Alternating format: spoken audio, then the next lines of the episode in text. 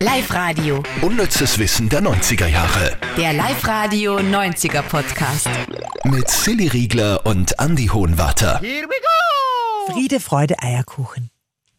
Das war das Motto der ersten Love Parade.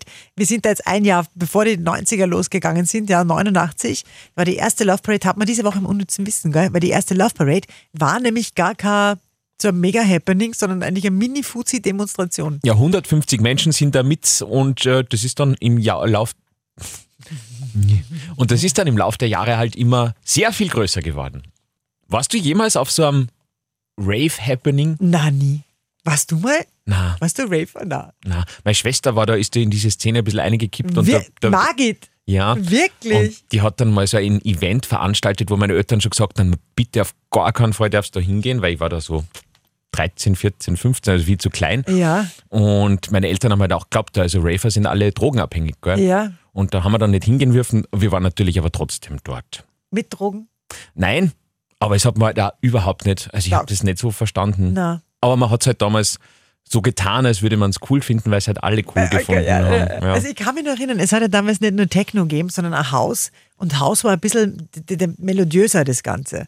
Und mit House habe ich mich e-, etwas anfreunden können, weil Techno, das war mir immer einfach nur z- z- einfach laut und, und also das war für mich, es tut mir jetzt voll leid für alle, denen das wirklich gedacht hat, aber es war für mich überhaupt keine Musik. Mhm. Aber House war dann schon besser, weil es irgendwie äh, cooler war und irgendwie r- melodiöser. Drum, Also wäre Techno für dich die Musikrichtung, die du am schlimmsten findest? Oder am wenigsten Musikrichtung findest? wenigstens Musik. Ja, ich glaube schon. Ja? Ja. Ich finde ja Jazz noch so furchtbar. Ach so, Äh. aber Das Jazz, darf man auch nicht sagen. Ja, na darf man natürlich. Alter, wie ist ja unser Podcaster, kannst ja. Aber Jazz ist auch so anstrengend. Das, das hält man keine halbe Stunde aus. Und bei Techno, finde ich, ist es ähnlich. Ja, stimmt. Aber vielleicht, vielleicht ist ja das Problem, m- dass wir den Sinn dahinter einfach nicht checken. Ich glaube, ich verstehe Jazz einfach nicht. Weil mein Cousin zum Beispiel, der ist ein Jazz-Fan und der versteht das auch, glaube ich, und dem taugt das. Also kann es ja nicht so schlimm sein, oder? Welcher Cousin? Der Harald, und den kennst du nicht. Ah, okay. Aber der mag Jazz und ich glaub, das hat mir immer so imponiert, weil wenn wer sagt, ach, ich mache voll gern Jazz, Ja. das ist halt so wie, wer der nur Arte schaut. Und, Ja, und ja. Also Der, Er sagt mal, ja, ja, ja. Hm, hm, ja, ja. ja. Hat gerade so wenig Zeit für Jazz. Nein, ich weiß nicht. Wäre mal spannend, mit wem zu sprechen, der sich wirklich voll gut und der das er- erklärt. Oder der Techno. Ich glaube, damals bei Techno ist es ja einfach darum gegangen, sich komplett in die Trance reinzutanzen, oder? Das glaube ich auch. So, Völlig von, also das ist auch so, ein, so eine Art von Abschalten wahrscheinlich, völlig aus der Welt weg zu beamen mit Ja. diesem Rhythmus und dann 500 Stunden durchzutanzen. ja, ohne Drogen. natürlich, Aber natürlich. vielleicht ist es wirklich ein Ort von Medita Meditation.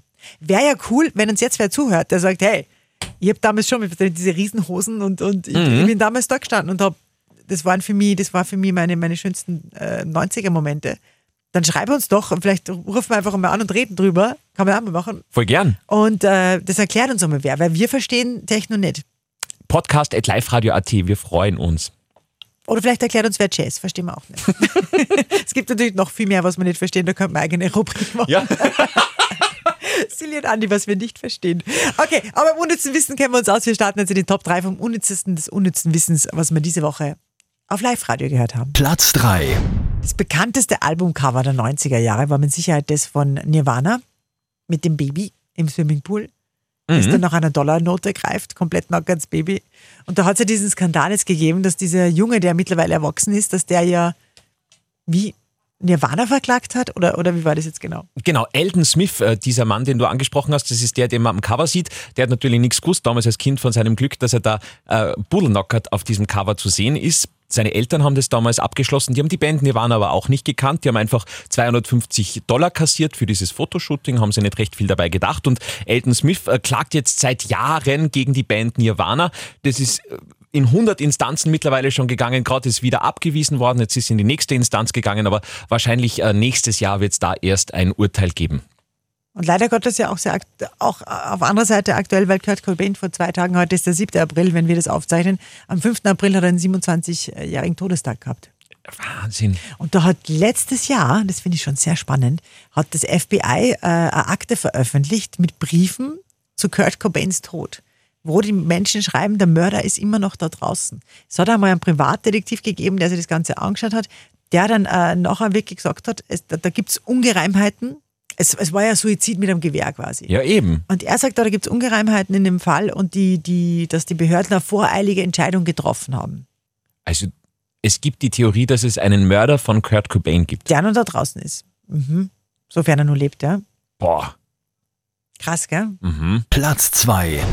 Oh, es wird wieder Zeit für Melrose Place. Das war ja die, die Nummer 1 Serie noch, dann äh, Nummer 2 Serie nicht, äh, noch äh, Beverly Hills 90210. Ein bisschen so ein Ableger. Also Beverly Hills waren ja die Highschool-Studenten und dann Mel- Melrose Place waren die jungen Erwachsenen, die da zusammen gelebt haben in diesem Melrose Place-Komplex mit einem Pool in der Mitte. Das ist so cool gefunden. Da haben wir ja auch schon einmal gesprochen, dass äh, dieses Poolwasser Ja, genau. so grauslich war, oder? Total. Dass die, die Heather Locklear, die damals die Amanda gespielt hat, die hat damals gesagt, es war immer extrem grausam, wenn es geheißen hat, so halt gibt es wieder Pool-Szenen, weil ja der Pool natürlich äh, kaum gereinigt worden ist und nicht gescheit und der muss so grauslich gewesen sein, dass niemand von den Schauspielern in den Pool gehen wollte.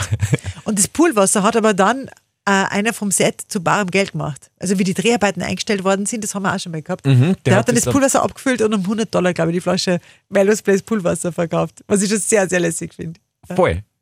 Was wir euch diese Woche äh, wissen haben lassen wollten, das sagt man, glaube ich, anders. Ist egal. Ich glaube, die Okay? Message kommt durch. Genau, Melrose Place ist nicht wie die meisten anderen Serien abgesetzt worden, weil die Einschaltquoten irgendwann nicht mehr gepasst haben, so wie es zum Beispiel auch bei Beverly Hills der Fall war. Aber bei Melrose Place war es so, dass die Charaktere und die äh, Storywriter alle miteinander beschlossen haben, das geht einfach nicht mehr. Ja, also es hat ja angefangen mit den ganzen, wie du gesagt hast, mit 20ern, die da dann sich im Lauf der siebenjährigen Drehzeit äh, Murz ein Vermögen angehäuft haben. Alle haben da große Karrieren gemacht und es war dann einfach nicht mehr authentisch, dass die alle in ihren kleinen Apartments in Melrose Place wohnen, obwohl sie Millionen verdienen. Und deswegen haben sie gesagt, na, müssen wir lassen, Melrose Place wird eingestellt. Ja, stimmt, weil die werden, logischerweise werden die dann alle ausgezogen und das ist dann nicht passiert. Sehr cool. Aber, aber fast noch cooler ist unser Platz 1. Platz 1. Heute geht es um die legendärste Girlband ever, die Spice Girls, und um diesen Song hier. Wir dürfen ihn ja recht, aus rechtlichen Gründen nicht anspielen. Jetzt müssen wir ihn leider singen. Es ist wirklich nichts, was wir euch antun wollen, aber äh, es geht leider nicht anders. Gell? Weil wenn wir den Song jetzt anspielen würden, dann würden wir gelöscht werden aus rechtlichen Gründen. Also der ganze Podcast wird dann gelöscht werden. Genau, das ist bei einigen Episoden passiert, deswegen wollen wir das nicht mehr machen und deswegen, ähm, es geht um Say You'll Be There von die Spice Girls. I'm giving you everything, All the joy you bring. I swear. Also, Jetzt kennt ihn sicher jeder. Ja, sicher. Falls du ihn nicht kennst, die Wahrscheinlichkeit ist sehr gegeben. Einfach auf YouTube einmal nachschauen. Es war auf jeden Fall der Song mit diesem Video, das sie in der Wüste gedreht haben, wo sie so Superhelden-Moves gemacht haben und wo dann so böse äh, Wichte daherkommen sind und so Schurken und die Spice Girls haben dann mit ihren Moves dann die äh, Feinde ausgejagt, ne? Wie Wonder Woman quasi. Genau. Und äh, da gibt's ja normalerweise natürlich einen Choreografen, der den Spice Girls in diesem Fall die Moves zeigt, damit es gut ausschaut. Den haben sie aber bei diesem Videodreh wieder nach Hause geschickt, weil Baby Spice Emma Bunton selber Karate kann und die hat dann einfach die anderen Spice Girls in Karate geschult und es hat super ausgeschaut. Das ist so krass, oder? Man muss ja dazu sagen, Baby Spice ist ja nicht Sporty Spice. Also bei der wäre es ja logisch gewesen. Das stimmt, Aber ja. Baby Spice ist ja Baby Spice. Also das ist die Blonde, der, wo man glauben würde, ach, die kann ja überhaupt niemandem irgendwas krümmen. Mhm. Aber die hat's faustdick hinter die Ohren. Sehr, das finde ich schon sehr cool. Wer war der Lieblings-Spice Girl? Ich habe keinen Lieblings-Spice Girl. gehabt. Du hast Ich keinen muss das eher Lieblings-Spice- die fragen. Ich glaube, du bist der größere Spice Girls Fan als ich. Wer ist Hm. dein Lieblings-Spice Girl? Na, ich habe eigentlich alle toll Ginger. gefunden, außer die, die man jetzt noch kennt. Also Melanie C. hat ja voll Karriere gemacht und Mel B. kennt man auch noch. Und die habe ich eigentlich am blödesten gefunden. Ich habe die anderen toll gefunden. Also Jerry Halliwell und äh, Mhm. auch Baby Spice. Ich habe eigentlich, ich finde ja von der Mel C, die hat mir so als Person jetzt nicht so taugt, aber ihre Stimme ist irrsinnig großartig. Die taugt mir voll. Also auch wie es dann solo unterwegs war. Und die Mel B war für mich einfach nur laut und schräg und. und Mhm. Aber die Mel C. war immer so kom Die hatte immer diese Jogginghosen Ja, an. das hat man nicht taugt, Also das die war ist- komisch. na, ganz. Ja. Ja, ich meine, heutzutage wäre es schon wieder okay. Ja. Weil jetzt eh jeder Jogginghose. Die war einfach ihrer Zeit voraus. Aber es war wirklich, ja. ja. Und die haben sich ja gerade die, diese Spice-Namen, was der Ginger und, und, und Baby und Ding Spice, das hat ja ein Redakteur von einer Zeitschrift ihnen die Namen gegeben. Das war ja gar kein Band-Ding, sondern das ist ihnen eigentlich gegeben worden. Von einem Redakteur von einer Zeitung, das habe ich nicht gewusst. Mhm.